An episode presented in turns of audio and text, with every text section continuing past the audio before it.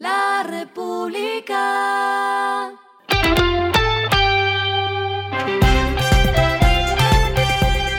Al final de la jornada, esto es lo que debes saber sobre el comportamiento de los negocios, las finanzas y la economía.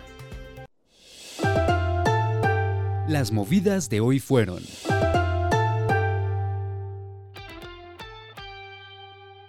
A raíz de la propuesta del gobierno Pacto por la Justicia Tarifaria para desarrollar ajustes en las tarifas del sector energético y mitigar el alza, varias empresas se han sumado de forma voluntaria.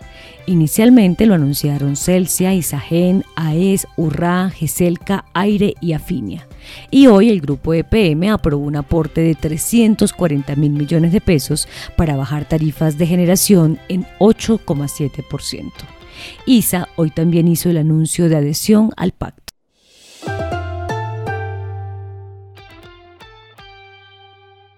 International Holding Company, una empresa con sede en Abu Dhabi que cotiza en bolsa y que comprende más de 372 entidades con segmentos operativos internacionales, anunció una inversión de 200 millones de dólares en Lulo Colombia, entidad de la que ya tenían 25%. La inyección de capital representa 49,9% de la propiedad del neobanco, entidad que tiene más de 120 mil usuarios activos desde su lanzamiento.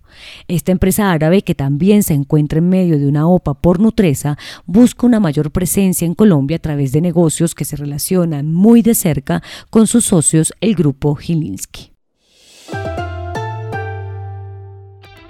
Pioneer y Platzi hicieron una alianza para impulsar la formación y exportación del talento latinoamericano al mundo a través de capacitaciones, actualización y desarrollo de capacidades. Pioneer financiará becas para acceder a la oferta académica de Platzi, entre las que se destacan cursos para trabajar como freelance. Lo que está pasando con su dinero.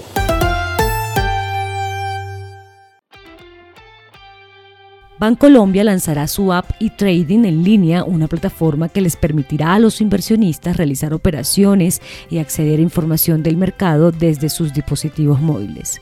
Los usuarios entrarán en tiempo real al mercado de capitales, autogestionarán sus portafolios y podrán comprar y vender acciones de empresas que se cotizan en el mercado local, así como las que están inscritas en el exterior y a los que se puede acceder por medio del mercado global colombiano.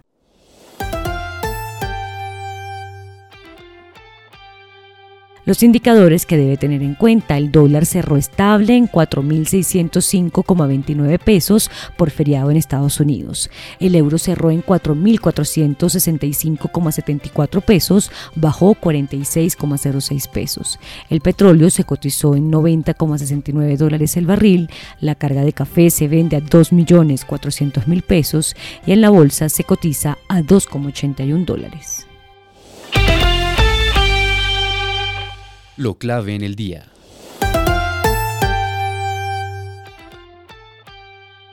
Los consumidores fueron más pesimistas en el noveno mes del año. Así se puede ver en el índice de confianza del consumidor que mide Desarrollo, el cual sigue en terreno negativo, pues registró una variación negativa de 11,5%, representando una disminución de 9,1 puntos porcentuales frente al mes anterior. La confianza de los consumidores cayó en todos los niveles socioeconómicos y en todas las capitales, excepto en Barranquilla. A nivel nacional, la disposición para comprar vivienda disminuyó frente a agosto. Este complejo panorama se suma también a los resultados de la más reciente encuesta de bitácora económica de FENALCO. De acuerdo con este estudio, desde septiembre se comenzó a sentir la desaceleración en las ventas y el comercio, pues 62% de los empresarios encuestados aseguró que el volumen de ventas decreció o se mantuvo igual si se compara con el mismo mes del año anterior. La perspectiva de crecimiento solo se dio para 38% de los encuestados. A esta hora en el mundo. El director de JP Morgan, Jamie Dimon, advirtió que la recesión llegará a mitad de 2023. Entre los indicadores que hacen sonar las alarmas, el ejecutivo citó el impacto de la inflación, las tasas de interés subiendo más de lo esperado, los efectos desconocidos de la flexibilización cuantitativa y la guerra entre Rusia y Ucrania. Estas son cosas muy, muy serias que creo que probablemente empujarán a una recesión, agregó. Y el respiro económico tiene que ver con este dato. La República. Según Cantar World Panel, hay más de 3,5 millones de hogares colombianos con un animal doméstico y en 60,3% de los casos es un perro. Esta es la razón por la que LR destacó los cinco restaurantes pet friendly que destacan entre los buscadores web en Bogotá. Estos son Masa, Doméstica, Alaguapatos, Dos Chingones y Sierra Nevada en la zona T. La República.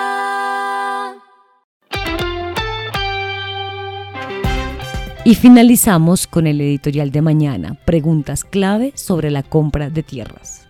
Importante avance ha logrado el Ministerio de Agricultura y el gremio de los ganaderos en pos de negociar grandes extensiones de tierra para avanzar en una reforma agraria.